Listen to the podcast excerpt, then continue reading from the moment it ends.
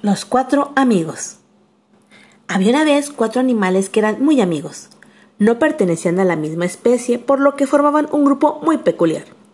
Desde que amanecía iban juntos a todas partes y se lo pasaban genial, jugando o manteniendo interesantes conversaciones sobre la vida en el bosque. Eran muy distintos entre sí, pero eso no resultaba un problema para ellos. Uno era un simpático ratón que destacaba por sus ingeniosas ocurrencias. Otro, un cuervo un poco serio, pero muy generoso y de buen corazón. El más elegante y guapo era un ciervo de color tostado al que le gustaba correr a toda velocidad. Para compensar, la cuarta de la pandilla era una tortuguita muy coqueta que se tomaba la vida con mucha tranquilidad. Como pueden ver, ellos eran muy diferentes unos de otros. Y eso, en el fondo, era genial, porque cada uno aportaba sus conocimientos al grupo para ayudarse si era necesario. En cierta ocasión, la pequeña tortuga se despistó y cayó en la trampa de un cazador. Sus patitas se quedaron enganchadas en una red de la que no podía escapar. Empezó a gritar y sus tres amigos, que estaban descansando junto al río, la escucharon. El siervo, que era el que tenía el oído más fino, se alarmó y les dijo Chicos, es nuestra querida amiga la tortuga. Ha tenido que pasarle algo grave porque su voz suena desesperada. Vamos en su ayuda. Salieron corriendo a buscarla y la encontraron enredada en una malla. El ratón la tranquilizó.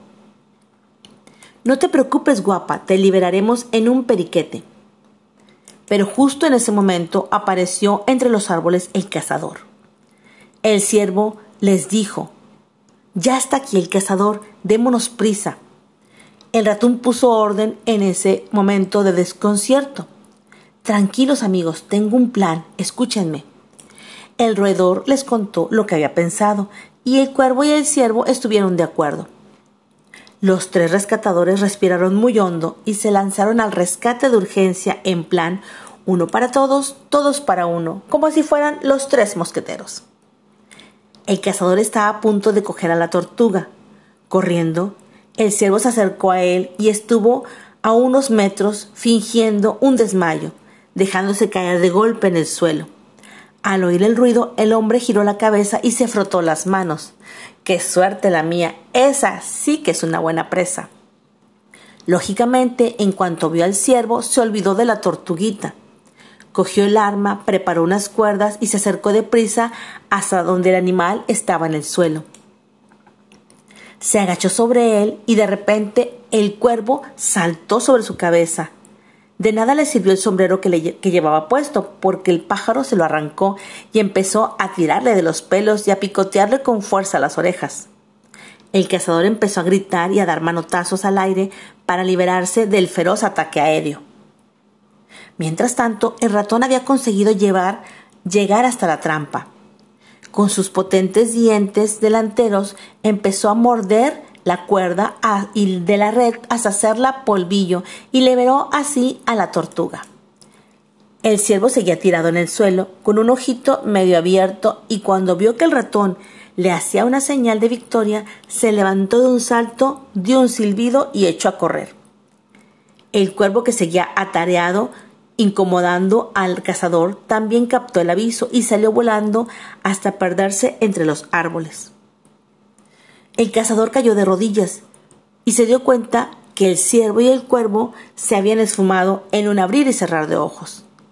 Muy enojado regresó a donde estaba la trampa. Maldita sea, ese tonto pajarraco me ha dejado la cabeza como un colador. Y por si fuera poco, el ciervo se ha escapado. Menos mal que al menos he atrapado una tortuga. Iré por ella y me largaré de aquí en cuanto antes. Pero qué equivocado estaba. Cuando llegó al lugar de la trampa no había ni tortuga ni nada que se le pareciera. Enojado consigo mismo, dio una patada a una piedra y gritó Esto me pasa por ser codicioso. Debí conformarme con la presa que ya tenía segura, pero no supe contenerme y la desprecié por ir a cazar otro más grande. Qué tonto he sido. El cazador ya no pudo hacer nada más que coger su arma y regresar por donde había venido. Por allí ya no quedaba ningún animal y mucho menos los cuatro protagonistas de esta historia, que a salvo en un lugar seguro se abrazaban como los cuatro buenísimos amigos que eran.